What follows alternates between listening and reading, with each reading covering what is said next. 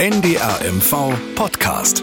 Dorf, Stadt, Kreis. Starke Geschichten aus dem Norden. Mit Mirja Freie. So klingt es in Spandauer Hagen, wenn der Wind ungünstig steht. Schuld daran könnte das Herzstück des neuen LNG-Terminals in Lubmin sein. Das sogenannte Regasifizierungsschiff, die Neptune.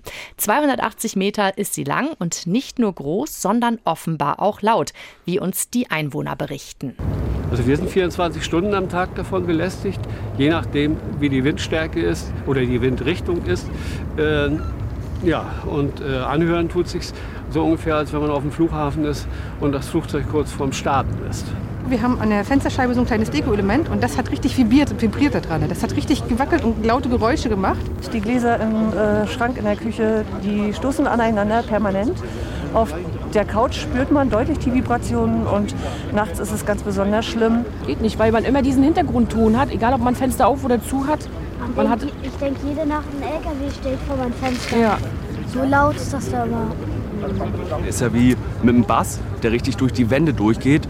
Und man merkt ja schon, dass das Auswirkungen hat, auch gerade auch auf die Tiere. Also seitdem das ist, ist er sehr nervös, weil die hören halt ja noch lauter. Die haben immer dieses Dröhnen im Ohr. Das ist also für Tiere und auch für Menschen und alles ist es nicht, nicht wirklich tragbar.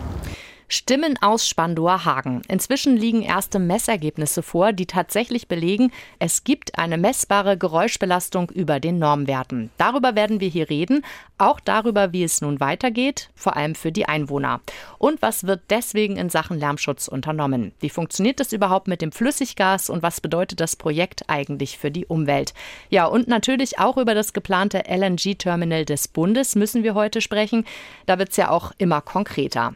Ich rede heute heute darüber mit Michaele Rüting und Lena Marie Walter aus unserem Vorpommern-Studio hier in Greifswald, denn ihr beide habt euch mit dem Thema LNG wirklich sehr intensiv beschäftigt. Hallo erstmal. Hallo. Hallo. Ja, und weil es derzeit täglich Updates zum Thema LNG gibt, noch ein kurzer Hinweis, bevor wir so richtig einsteigen. Wir zeichnen diese Folge am Dienstag auf, den 28. Februar. Das heißt, wir können jetzt nur auf das eingehen, was bis heute, bis zu diesem Zeitpunkt bekannt ist. Ja, Michaele und Lena, ihr hattet in den vergangenen Wochen sehr, sehr viel mit dem LNG-Terminal, mit der Berichterstattung über die Genehmigung, über den Betreiber, die Deutsche Regas, dann über die Kritik von Umweltverbänden und die der Einwohnerinnen Einwohnerinnen und Einwohner in und um Lubmin, vor allem jetzt ja auch in Spandauer Hagen zu tun. Zuletzt auch noch mit den Plänen vom Bund und den Problemen eben, die die Rüganer beschäftigt. Also ein sehr umfassendes Thema. Und was wir jetzt wissen, das tragen wir heute einfach mal zusammen, haben wir gedacht. Lasst uns doch zuerst mal auf das Genehmigungsverfahren schauen. Ja, jeder, der normale Genehmigungsprozesse kennt, der hat sich ja mit Blick auf das Verfahren wahrscheinlich so ein bisschen gewundert. Wie kann es denn sein, dass eine Genehmigung derart schnell erteilt wird? Denn Deutschland mal so ganz unbürokratisch ist ja ziemlich ungewöhnlich. Michaele, du hast dich da in den vergangenen Wochen genau mit beschäftigt. Warum ging das denn nun so schnell? Ja, es war so, nach dem Einmarsch der russischen Streitkräfte in die Ukraine war schnell klar, auf russisches Gas kann und will man auf Seiten der Politik nicht mehr setzen. Immerhin die Hälfte des deutschen Gases wurde ja bis dahin über Nord Stream 1 geliefert und über Nord Stream 2 sollte noch mehr kommen. Und dann war es eine rein politische Entscheidung der Bundesregierung angesichts einer, wie es damals hieß, drohenden Versorgungsknappheit in Deutschland, die Versorgung über LNG-Terminals abzusichern. Und schon im Mai 22 wurde wurde dann das LNG-Beschleunigungsgesetz beschlossen. Das gilt seit 1. Juni und wurde nun auch im Fall des privaten LNG-Terminals in Lubmin angewandt. Das sind wir ja von der deutschen Bürokratie überhaupt nicht gewohnt, dass ein Verfahren derart schnell abgeschlossen ist, denn laut Gesetz gibt es eben keine Umweltverträglichkeitsprüfung. Das Verfahren ist extrem abgekürzt. Es lagen die Antragsunterlagen der deutschen Regas für eine Woche aus. Zunächst nicht einmal digital. Das wurde dann erst auf Druck der Umweltverbände nachgeholt. Ja, und dann hatten alle eine Woche Zeit, sich durch die Unterlagen durchzuarbeiten und eine weitere, um Einwände zu erheben. Also ein echter Sprint. Der Bundesgeschäftsführer der deutschen Umwelthilfe, Sascha Müller-Krenner, ist einer der Kritiker dieser Vorgehensweise. Die deutsche Umwelthilfe hat hat gerade heute gemeinsam mit den anderen Umweltverbänden ihren Widerspruch gegen die Betriebsgenehmigung des deutschen Regas LNG Terminals eingereicht. Das Verfahren war jetzt wirklich sehr, sehr verkürzt und es hat auch dazu geführt, dass eben gerade Naturschutzaspekte unter den Tisch gefallen sind.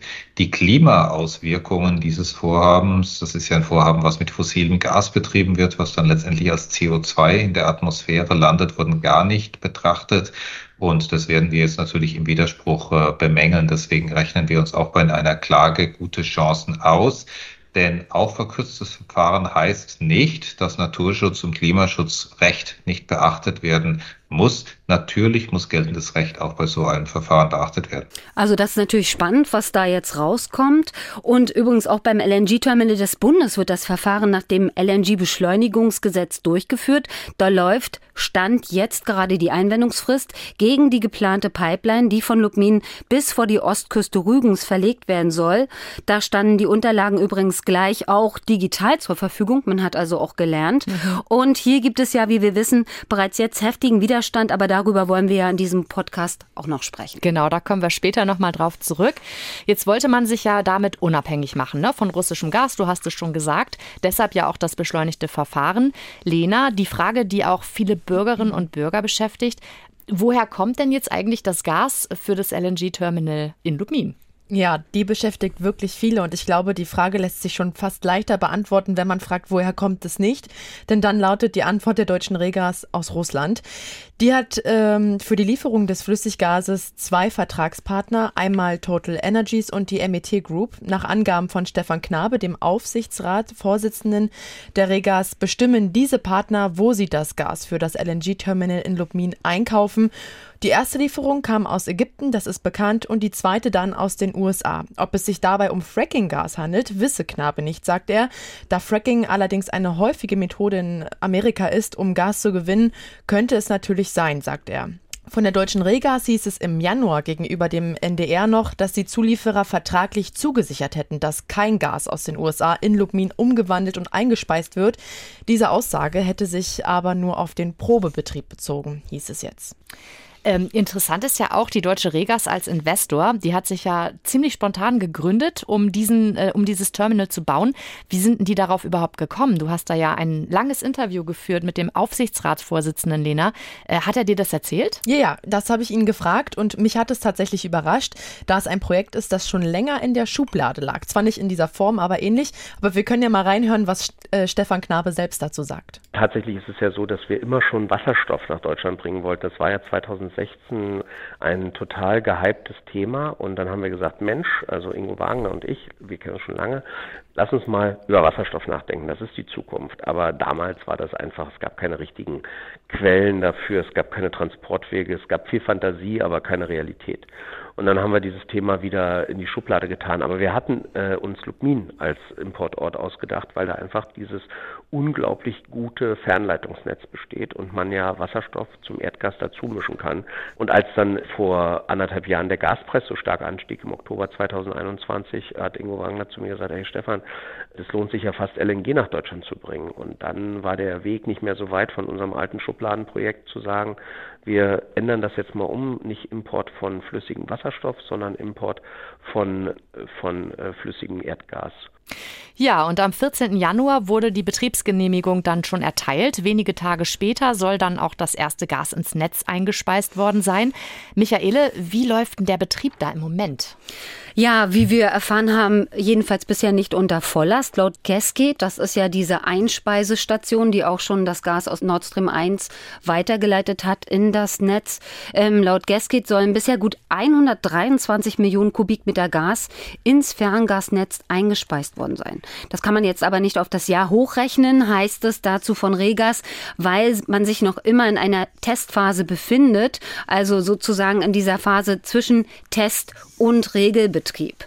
Als Jahreshöchstmenge sind ja um die 5 Milliarden Kubikmeter Gas angegeben von der deutschen Regas. Zum Vergleich über Nord Stream 1 sind Höchstmengen von 50 Milliarden Kubikmeter geliefert worden. Der bundesweite Jahresverbrauch liegt bei 90 Milliarden Kubikmeter Erdgas, macht mal locker so die Hälfte dessen, was wir in Deutschland gebraucht haben im Jahr. Nur dann übrigens, wenn ein Vorhaben auch eine echte Relevanz für die Gasversorgung in Deutschland hat, nur dann fällt es auch unter das LNG-Beschleunigungsgesetz. Deswegen äh, diese 5 Milliarden Liefermenge, das ist auch so eine Mindest, Mindestmenge. Sonst hätte das nicht in diesem beschleunigten Verfahren passieren können. Auch bei dem Bundes-LNG-Terminal ist es so, dass da mit ähnlichen Mengen gerechnet wird in der ersten Phase. Und auch da ist es so, nur deshalb wird es jetzt mit diesem LNG-Beschleunigungsgesetz sozusagen sehr schnell genehmigt oder geprüft oder wie auch immer. Also das, was uns ja sehr verwundert angesichts der deutschen Bürokratie. Ja, und Lena, du hast ja mit dem Aufsichtsratsvorsitzenden, ähm, hast du ja genau darüber gesprochen. Wann wird die Maximalmenge dann tatsächlich da auch durchgeleitet? Genau, diese Übergangsphase, von der du ja gerade schon gesprochen hast, diese Phase zwischen Probe- und Vollbetrieb, die soll drei Monate gehen. Ähm, sie arbeiten also gerade noch darauf hin und die Zeit braucht die Besatzung wohl auch, um die ganzen Abläufe zu optimieren. Wenn dann alles sitzt und der Vollbetrieb erreicht ist, sollen jedes der drei Shuttle-Schiffe, die ja da von draußen dem Tankerschiff rein in den Hafen fahren, die sollen am Tag einmal vollladen, in den Hafen fahren, Gas einspeisen in die Neptune und wieder zurück zum Tanker fahren. Wie viel Gas an einem Tag eingespeist werden kann, hängt aber von mehreren Faktoren ab. Zum einen, wie das Wetter ist. Bei starkem Wind können die Schiffe natürlich nicht rausfahren. Und es hängt natürlich auch vom Tiefgang ab, denn wir wissen, der Bodden ist recht flach mhm. und unter den optimalen Bedingungen, so hat es mir auch Herr Knabe gesagt, sollen zwischen 7 und 9.000 Kubikmeter Flüssigerdgas pro Schiff eingespeist werden. Pro Tag wären es dann also 20.000 Kubikmeter. Mal mehr, mal weniger. Dann wird auch jede Woche eine neue Lieferung Flüssigerdgas erwartet. Wir haben jetzt zwei Lieferungen. In den zwei Monaten zukünftig im Vollbetrieb wird es so sein, dass jede Woche ein Tankerschiff kommt und neue Ladungen bringen wird. Lena, ähm, du hast eben die Shuttle-Schiffe schon angesprochen. Man kann sie da auch beobachten regelmäßig im Hafen, wenn man da steht. Was passiert denn genau mit dem Gas? Vielleicht kannst du uns das mal erklären. Was muss da, wie muss das umgewandelt werden? Genau, das Flüssigerdgas in dem Tankerschiff wird dann eben von den Shuttle-Schiffen abgeholt, in den Hafen gebracht, das hatte ich ja gerade schon erklärt. Und das Flüssigerdgas ist ja auf ungefähr minus 160 Grad heruntergekühlt. Das hat den Vorteil, dass das Gas im flüssigen Zustand einfach weniger Platz braucht als im gasförmigen Zustand. Jedenfalls wird das Gas dann von dem Shuttleschiff abgepumpt und wenn es dann im Hafen liegt, ähm, wird es in die Neptune eingespeist und innerhalb des Schiffes, dem Regasifizierungsschiff, wieder umgewandelt durch Wärme. Das Erdgas wird dann durch die Anlandestation, die wir vorhin schon einmal im Kontext der Gascade-Firma hatten, in das Ferngasnetz eingespeist. Äh, da liegen ja die drei äh, Fernleitungen an, Opal, Eugal und NEL. Aber übrigens, minus 163 Grad hat das, ne? Genau, ungefähr das 163 ist die genaue Zahl, ja. Die Neptune im Hafen Lubmin, die läuft ja aktuell noch nicht unter Volllast, hast du auch gerade gesagt. Ich war zum Beispiel vor ein paar Tagen da. Ich stand wirklich direkt in der Marina mit Blick aufs Schiff. Und ich muss sagen, außer einem leichten Brummen, so ein Hafenbrummen, was irgendwie typisch ist, war tatsächlich in dem Moment nicht viel zu hören. Allerdings soll es nur wenige Stunden später, hat man mir dann erklärt, richtig laut geworden sein. Wie auch immer, äh, die Anwohner, die beschweren sich, seitdem die Neptune im Hafen liegt, über Lärm. Ein sehr tiefes, dauerhaftes Brummen und vor allem die Einwohnerinnen und Einwohner im anderthalb Kilometer entfernten Spandower Hagen, die scheinen besonders betroffen zu sein. Hier haben so viele im Dorf auch eine Ferienwohnung oder wollen jetzt, ich weiß, aus Altersgründen ein Haus verkaufen. Das Haus werden die nicht los? Werden hier Urlauber herkommen? Was immer jeden Tag anders ist, wenn der Wind günstig steht, hören wir es besonders, weil Westwind ist. Bevor Herr Scholz kam, da war Ruhe im Schiff. Da haben sie nichts gemacht. Die wissen ja, gemessen wird. Mir tun hauptsächlich die jungen Familien eben leid, ne? Mit den kleinen Kindern, die jetzt hier, die haben gedacht, die können hier in Ruhe aufwachsen, haben die Natur vor der Nase, aber nur haben sie ein großes Schiff vor der Nase. Wir sind ja eigentlich einiges gewöhnt von, von der Baustelle hier, Kernkraftwerk früher und Energiewerke Nord und Zwischenlager und so. Und das ist nun der Gipfel sozusagen. Ne? Es war ja stellweise ganz schön, ganz schön extrem. Ich bin ein kleines bisschen schwerhörig, ne? aber äh, ich kriege das auch noch gut mit. Ne? Wir wollen nicht die Leidtragenden sein und hoffen auf die Aussage von Herrn Backhaus, dass er das Schiff so schnell wie möglich draußen auf die Ostsee bringt und mit der neuen Pipeline halt an Land anbindet. Und gegebenenfalls der Betreiber, wenn es wieder lauter wird jetzt im Dauerbetrieb, dass äh, zumindest ähm, ja wenigstens nachts erträglich ist und schnellstmöglich dieses Schiff wieder wegkommt. Ja, ihr wart beide ja auch schon da. Wie habt ihr das da empfunden? Also wir haben ja mit äh, den Anwohnern dort gesprochen und gerade der letzte Herr Krüger, man muss sich vorstellen, der wohnt am Rande des Dorfes.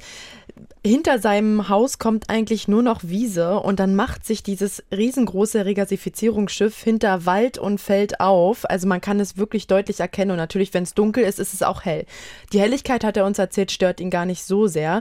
Es geht wirklich eher um die Geräusche. Wir haben schon etwas wahrgenommen. Ich glaube aber, es geht noch wesentlich schlimmer. Oder wie hast du das wahrgenommen, Michaele?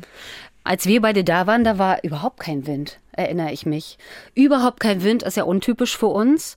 Aber, und das haben wir eben gehört, sobald der Wind aus Richtung Westen, Südwesten weht, ähm, werden sämtliche Geräusche aus dem Industriehafen nach Spandauer Hagen getragen. Und der Schall, das ist, glaube ich, auch so was ganz Tückisches. Selbst wenn da was berechnet wurde, Schall ist was ganz, ganz, ganz Spezielles. Das können die Spandauer Hagen jetzt ja ganz genau bestätigen. Für ein Dorf, das wirklich vis-à-vis vom Greifswalder Botten liegt, umgeben von Feldern und Wäldern, so wie Lena eben schon gesagt hat, ist das schon auch befremdlich. Ähm, zumal die Einwohner sind ja abgehärtet. Die wissen ja, wir wohnen zwar in der Natur, aber da gab es das Kernkraftwerk, das wurde stillgelegt, da wurde zurückgebaut, umgebaut, was auch immer. Also die sind jetzt nicht so, dass sie sagen, bei uns muss es immer totenstill sein. Aber das Besondere jetzt ist, die Lärmbelästigung, dieses tiefe Brummen, das ist tatsächlich nachts vor allem zu hören. Mhm. Und das macht es, glaube ich, so schwierig, ähm, sich damit zu arrangieren, weil die Nachtruhe, das weiß jeder von uns, das ist einfach das Allerwichtigste. Wenn du die nicht hast, dann bist du fix und fertig morgens. Und so ist das auch zu erklären, dass die Leute da wirklich, wirklich richtig auf der Palme sind. Ja, und inzwischen liegen ja auch erste Messergebnisse vor. Michaele, was ist denn dabei rausgekommen? Ja, aus dem Umweltministerium kommen diese Messergebnisse. Man muss sich immer vor Augen halten, in diesem Genehmigungsverfahren ist es ja so, dass das staatliche Amt für Landwirtschaft und Umwelt, also eine Behörde des Umweltministeriums, diese Genehmigung erteilt hat. Und ähm, das Umweltministerium nimmt das auch wirklich ernst und die haben dann auch ähm, relativ schnell bei einer Familie, die neben besagten Herrn Krüger noch ein Hausdichter an diesem Feldrand wohnt, ähm, ihr Haus haben. Da haben die drinnen und draußen ihre Messinstrumente aufgebaut. Also da ist im Garten und auch im Haus gemessen worden und innerhalb des Hauses wurde eine unzulässige Belästigung festgestellt. Denn für tieffrequente Geräusche, das ist so in der TA-Lärm ähm, festgelegt, liegt der Normalwert im Haus bei 0 Dezibel und gemessen wurden aber 4 Dezibel. Und das Ergebnis sollte nun auch noch mit den Werten direkt im Hafen abgeglichen werden. Da wollte die Regas selber auch messen. Und es soll zumindest außerhalb des Grundstücks weiter gemessen werden. Also da ist auch noch viel Bewegung und ähm, da das Verfahren ist auch noch nicht abgeschlossen. Und Lena, du hast dich, glaube ich, darum gekümmert, weil auch im Ort, nicht nur im Ort gemessen wird, sondern eben im Hafen. Weißt du da schon, was da rausgekommen ist? Äh, genau, richtig. Die Messungen im Hafen hat die Deutsche Regas beim TÜV Nord im Auftrag gegeben. Und tatsächlich gibt es noch keine konkreten Ergebnisse. Die letzten Messungen wurden am 14. Februar durchgeführt, hat mir ein Sprecher des Unternehmens mitgeteilt. Und auch Herr Knabe, der Aufsichtsratsvorsitzende, den wir vorhin schon einmal gehört haben, hat mir erklärt, dass die Ingenieure die äh, Schallmessungen an dem Schiff gemessen haben und diese Ergebnisse mit den besagten Ergebnissen, äh, die Michaela auch gerade erwähnte, vom Umweltministerium zusammenführen werden. Das steht aber bislang aus. Mit dem Bürgermeister und Einwohnern stehen sie wohl in Kontakt und es werde derzeit auch schon daran gearbeitet, den Lärm einzudämmen. Die Regas geht davon aus, dass nur bestimmte Betriebszustände, also einzelne Verfahren, die während der Arbeit auf der Neptune entstehen, für diese Probleme verantwortlich sind und nun werden sie unterschiedliche Tests durchführen müssen, um herauszufinden, welche welche Abläufe ja, welche genau Abläufe. für diesen Lärm sorgen. Ja, nee, weil ich äh, habe ja auch schon festgestellt, ich war jetzt viermal in Lubmin innerhalb der letzten paar Tage und jedes Mal war es, wenn ich kam, ruhig. Aber ich könnte mir schon vorstellen, dass das halt damit zu tun hat, dass da nichts an war. Das muss ja irgendwie ein Grund geben, was es sozusagen an den Lärm anmacht. Und, und wir sind da wieder beim Thema Schall. Schall ja. heißt ja, genau. dass nicht dort, wo die Lärmquelle ist, sondern eventuell durch Wind Weiter und was hinten. auch immer, mhm. dann äh, vielleicht gerade diese besondere Frequenz, dieses tieffrequente ja. Bumm, ja. das weitergetragen wird nach Spandauer Hang. Die Lubminer haben sich eigentlich weniger beschwert als die Spandauer Hang. Ne? Habe ich auch schon gehört, aber auch viele Kollegen, die auch neben euch noch dabei waren, haben uns auch beschrieben, dass es tatsächlich zu diesem Brumm kommt. Ich bin gespannt, wie es weitergeht. steht. Und natürlich ist es auch vom Wind abhängig. Ich habe jetzt noch mal mit einem Einwohner gesprochen und der sagt, in den vergangenen Tagen war Ruhe. Wenn wir jetzt hingefahren wären, hätten wir wieder nichts gehört, weil aber gerade Wind aus Nord war. Vergangenen Montag war es wohl so schlimm, dass er in seinem Zimmer, wo er sonst eigentlich schläft, nicht die Nacht verbringen konnte und umziehen musste. Also man kann sich das dann schon ganz gut vorstellen, wie arg das sein muss, gerade abends oder wenn man schlafen möchte nachts. Ja, das eine sind die Einwohner, die über den Lärm klagen, das andere die Umweltverbände, die ja von Anfang an das Projekt kritisiert haben. Michaele, wogegen richtet sich denn deren Kritik? Ja, aus der Kritik der Umweltverbände mit all ihren Einwendungen ist übrigens inzwischen ein Widerspruch geworden gegen die Betriebsgenehmigung des LNG Terminals in Lubmin. Das habe ich ja vorhin schon angedeutet. Und zwar unter der Schirmherrschaft der deutschen Umwelthilfe haben der BUND und der NABU Mecklenburg-Vorpommern und auch der WWF Büro Ostsee gemeinsam Widerspruch eingelegt. Also alles, was wir hier an aktiven Umweltverbänden haben in Mecklenburg-Vorpommern, die sind alle wirklich auf dem Plan und haben sich da zusammengetan, einfach um schlagkräftiger zu sein. Das haben die uns mitgeteilt.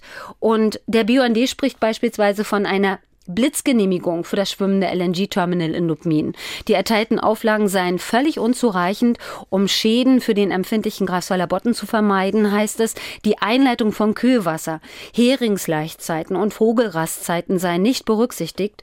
Und zudem befürchtet man bei Störfällen erhebliche Sicherheitsrisiken wegen der unmittelbaren Nachbarschaft zu den hochradioaktiven Abfällen im Zwischenlager Lubmin ähm, hatten wir vorhin drüber geredet. Lubmin äh, mit dem ehemaligen Kernkraftwerk ist ja ein Industriestandort, der da bereits existiert und laut NABU sei durch den Bau des LNG-Terminals die Nutzung fossiler Energieträger zementiert. Wir wollen ja eigentlich aussteigen aus der fossilen Energie und Energienutzung und jetzt ist das laut Umweltverbänden eigentlich absolut kontraproduktiv. Und auch die Wahl des Standorts vor Rügen innerhalb sensibler Schutzgebiete sei offenbar wieder einmal die Ignoranz der Politik gegenüber der ökologischen Belastungsgrenze der Ostsee, heißt es wortwörtlich dort ähm, vom NABU. Und der WWF ähm, sagt, wir brauchen Lösungen zur Energie- und Klimakrise, die sich eben nicht widersprechen. Die Umweltverbände möchten nun mit ihrem Widerspruch erreichen, dass die erteilte Genehmigung für das LNG-Terminal in Lubmin der deutschen Regas vom staatlichen Amt für Landwirtschaft und Umwelt zurückgenommen wird.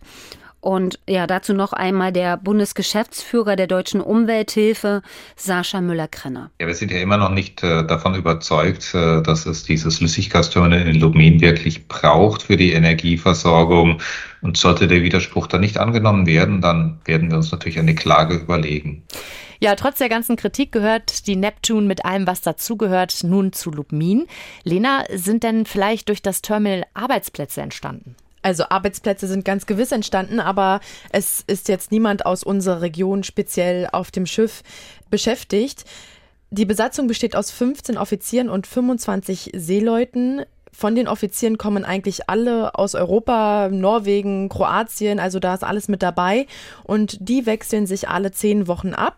Der Rest der Besatzung ist von den Philippinen, das hatte mir Herr Knabe erzählt.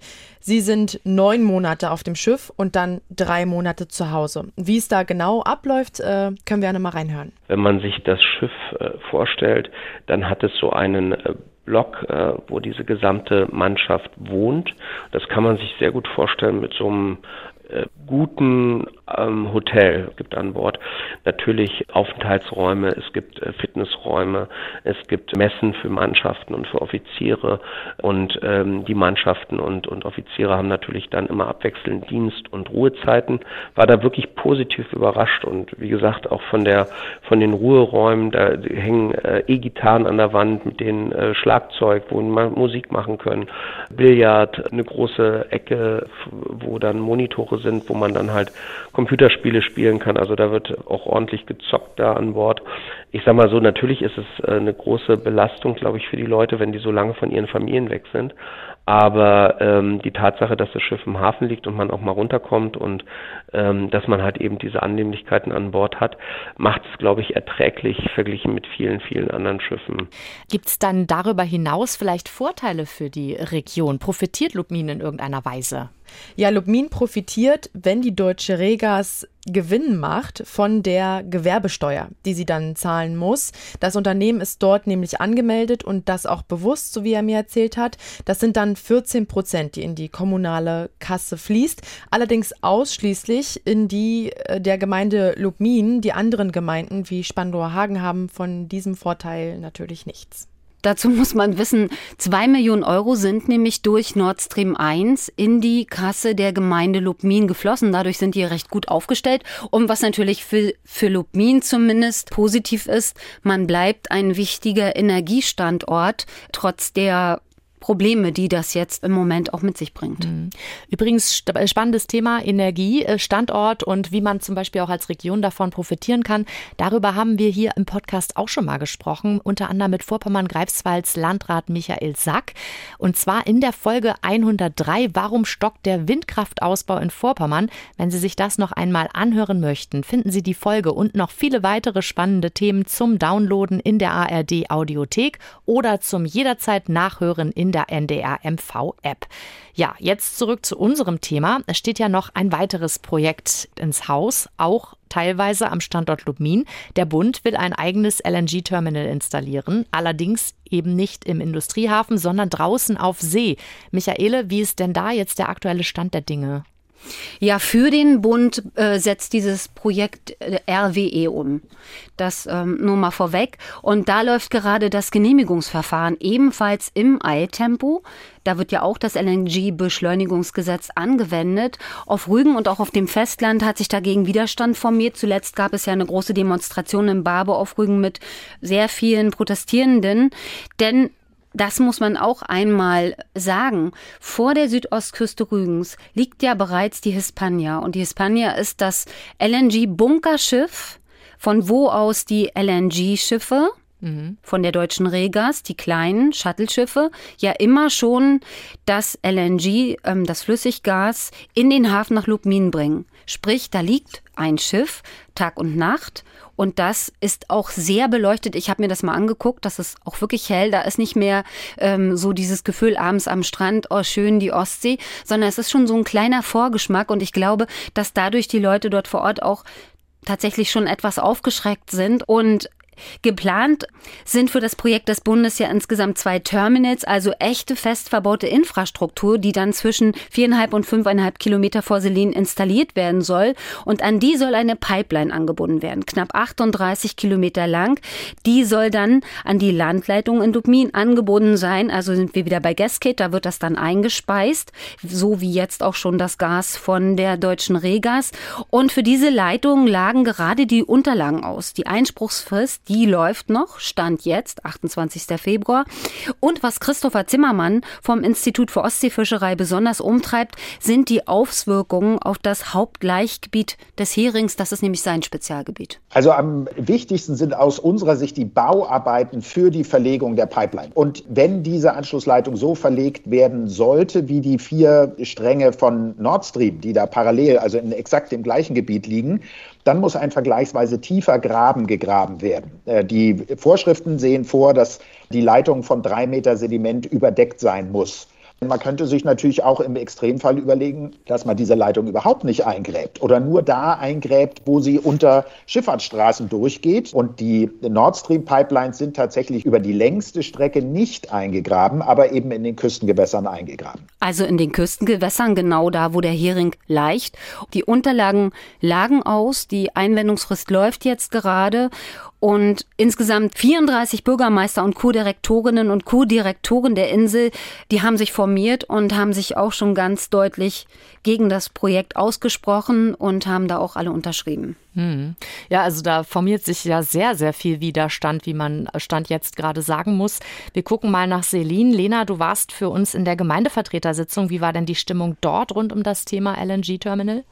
Also ich sag mal, die Stimmung war jetzt nicht aufgeheizt. Die Veranstaltung war vor allem dazu gedacht, dass die Bürger, aber auch die Gemeindevertreter sich informieren können, weil die Pläne jetzt gerade erst vor gut einer Woche bekannt geworden sind und diese Planungsunterlagen, über die Michaele gerade gesprochen hat, das sind so, so viele Seiten. Also ein Laie durch diese Bürokratie durchkämpfen, das ist wirklich sehr schwer. Deshalb haben sie die stichpunktartig präsentiert und es sind wirklich viele, viele Selina oder auch ähm, andere Bürger aus der Umgebung gekommen und haben sich das angehört und auch ihre Meinung geäußert und die geht ganz klar gegen dieses gesamte Vorhaben. Die Demonstration, über die Michaele sprach, da waren 2500 Teilnehmer, die kamen von der gesamten Insel und selbst auch aus Stralsund oder Umgebung, also auch das Festland war mit dabei. Und es wurde auch eine Petition jetzt äh, ins Leben gerufen, sage ich mal, veröffentlicht. Da haben bislang innerhalb weniger Tage 11.500 Menschen unterschrieben. Und minütlich steigt die Zahl. Ich würde gerade sagen, das ist der Stand vom 28. Februar. Das muss man ganz deutlich nochmal sagen, weil so wie das vorausging, ich habe mir die gestern auch angeguckt, wie das im Minutentag tatsächlich immer weitere dazu kam. Und äh, genau, da kann man davon ausgehen, dass es in ein paar Tagen wahrscheinlich dann noch höher ist. Und äh, gestern kam außerdem die Nachricht, dass auch der Landrat von Vorpommern-Rügen sich wirklich erstmal äh, zumindest gegen das Projekt ausgesprochen hat, weil er sagte, es sind einfach noch sehr, sehr viele Fragen offen. Nur eine Sache noch. Ja. Ähm, es ist ja so, alles, was jetzt passiert, müsste eigentlich auf politischer Ebene passieren. Ja. Ja, also das ist ja vom Bund gewollt, dass ähm, wir uns über LNG versorgen, dass wir diese Lücke, ähm, die das Wegfallen des russischen Gases ähm, gerissen hat, dass wir die schließen. Da steht die große Frage im Raum, Gibt es noch einen Versorgungsnotstand? Ähm, das können wir hier natürlich nicht beantworten. Nee, genau. Aber das sind jetzt so die Schauplätze, auf denen sich das abspielt, ne, dieses Thema. Das ist jetzt auf gar keinen Fall was Regionales, sondern das ist ja eine bundespolitische Entscheidung. Ja. Und genau dort ähm, muss jetzt auch in irgendeiner Form ähm, zumindest ich will nicht sagen reagiert, aber agiert werden. Und die Bürgermeister sind ja an die Bundespolitik herangetreten. Direkt als im Januar RWE die Pläne vorgestellt hat, haben sie Herrn Habeck kontaktiert. Bislang soll da wohl keine Antwort äh, gekommen sein. Und die Bürgermeister zweifeln an, dass Standortumfang und das Vorhaben als Ganzes überhaupt noch verhältnismäßig und gerechtfertigt sind. Ne? Hm. Also es bleiben weiterhin viele Fragen offen. Und es ist ein Thema, das uns wahrscheinlich noch sehr lange weiterhin beschäftigen wird. Ja, und vor allem natürlich auch die Einwohnerinnen und Einwohner und auch alle anderen lokalen Akteure aus Politik und Tourismus. Mit den ersten Ergebnissen aus den Messungen des Lärmpegels direkt in Spandauer Hagen, da fühlen sich die Einwohner dort, auch Martin Krüger, zumindest immerhin schon mal ernst genommen. Also ich hoffe, dass, wenn das so wirklich jetzt bewiesen ist, dass es nachts vielleicht ähm, eine Reduzierung des Betriebs gibt, beziehungsweise ein ganzes Untersagen, dass man sowas auf den Tag legt bis sie entweder selber eine Lösung für ihr Schiff gefunden haben, ob es die Motoren sind, Pumpen sind, oder bis es nächstes Jahr draußen auf Offshore liegt. Ja, und auch der Betreiber des LNG-Terminals, die deutsche Regas, die nimmt das Thema ernst. Stefan Knabe hat sich auch dazu geäußert. Naja, zunächst erst einmal müssen wir die Ursachen natürlich eingrenzen und kennen. Dieses äh, Terminal befindet sich ja in der Übergangsphase vom Testbetrieb in den Vollbetrieb und da ändern sich ja auch Aggregate, also ähm, Teile, die wir vor Wochen benötigten, um äh, den, äh, um das Schiff zum Beispiel herunterzukühlen und zu testen, werden jetzt gar nicht mehr benutzt. Da müssen wir schauen, wie sich das auch subjektiv entwickelt für die Menschen im Spandauer Hagen. Und wenn dann eben, wie gesagt, eine Beeinträchtigung bestehen soll, sollte, dann muss das natürlich eingegrenzt werden. Also das, darauf haben die Leute ein Recht. Es gibt entsprechende Gesetze und Gesetze sind einzuhalten. Könnt ihr mit den Aussagen erstmal leben? Na, das ist zumindest ähm, ein Statement, ne? dass man äh, da nicht einfach über die Einwohnerinnen und Einwohner hinweggeht, sondern sich da auch in der Pflicht sieht, weil Regas ist angetreten, um Geld zu verdienen, aber dann bitte natürlich nicht auf Kosten der Leute, die dort leben und auch eine gewisse Lebensqualität brauchen. Hm. Genau, und was man dazu sagen muss, in all den Gesprächen, die wir geführt haben, es wurde immer betont, dass wenn Gas benötigt wird, keiner das in Frage stellen möchte, aber dass es eben wichtig ist, dass die Bedürfnisse und die Sorgen der Menschen vor Ort berücksichtigt werden. Niemand hat prinzipiell etwas dagegen, ne, nicht einfach aus Prinzip, aber es muss auch gerechtfertigt und verhältnismäßig sein, so wie, es, wie wir es vorhin schon betont haben. Ich fand, das war ein ganz schöner Schluss. Vielen Dank auch nochmal für die Einordnung. Ja, und vielen Dank vor allem an euch beide, Michaele Rüting und Lena Marie Walter aus unserem Vorpommern-Studio in Greifswald. Danke. Ja, vielen Dank. Alle Infos, Daten und Fakten sowie Fernsehbeiträge rund um das Thema LNG Terminal in Lubmin finden Sie auch noch einmal zum Nachlesen und Schauen auf unserer Internetseite unter www.ndr.de-mv. Sollte dennoch noch eine Frage offen geblieben sein oder vielleicht haben Sie auch Kritik, Ideen oder Anregungen für unseren Podcast Dorf Stadt Kreis, dann schreiben Sie uns gerne eine E-Mail an Dorfstadtkreis, alles klein und in einem Wort, at ndr.de. Ja, und wer jetzt noch tiefer einsteigen möchte in die Gasthematik, dem kann ich noch unseren NDR-MV-Podcast Akte Nord Stream 2 ans Herz legen. Den finden Sie zum Downloaden in der ARD Audiothek und zum jederzeit Nachhören in der kostenlosen NDR MV App. Mein Name ist Mirja Freie. Bis ganz bald. NDR MV Podcast. Dorf, Stadt, Kreis. In der kostenlosen NDR MV App und in der ARD Audiothek.